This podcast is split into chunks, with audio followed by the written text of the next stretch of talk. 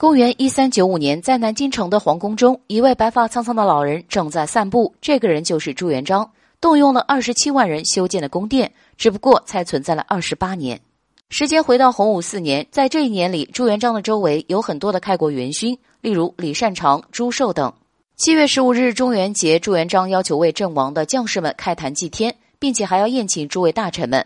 在宴会的当天，刘伯温接到太监的传话。说是皇帝嘱咐要他坐在公侯的桌席上。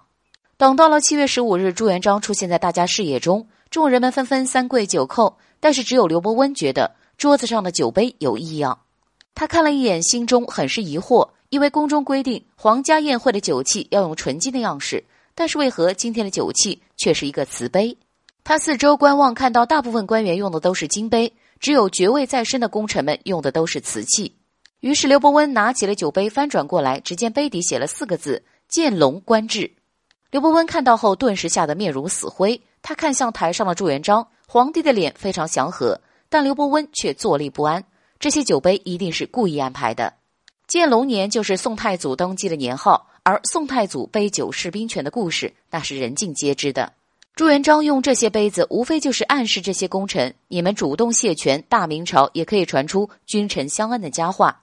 但只有刘伯温的细心才觉察了出来，全场只有刘伯温看出了其中的玄机，也嗅到了一股浓厚的杀气。据《明史》记载，刘伯温在洪武四年先后三次请辞官位，朱元璋象征性的反驳了两次之后，就放他回了老家。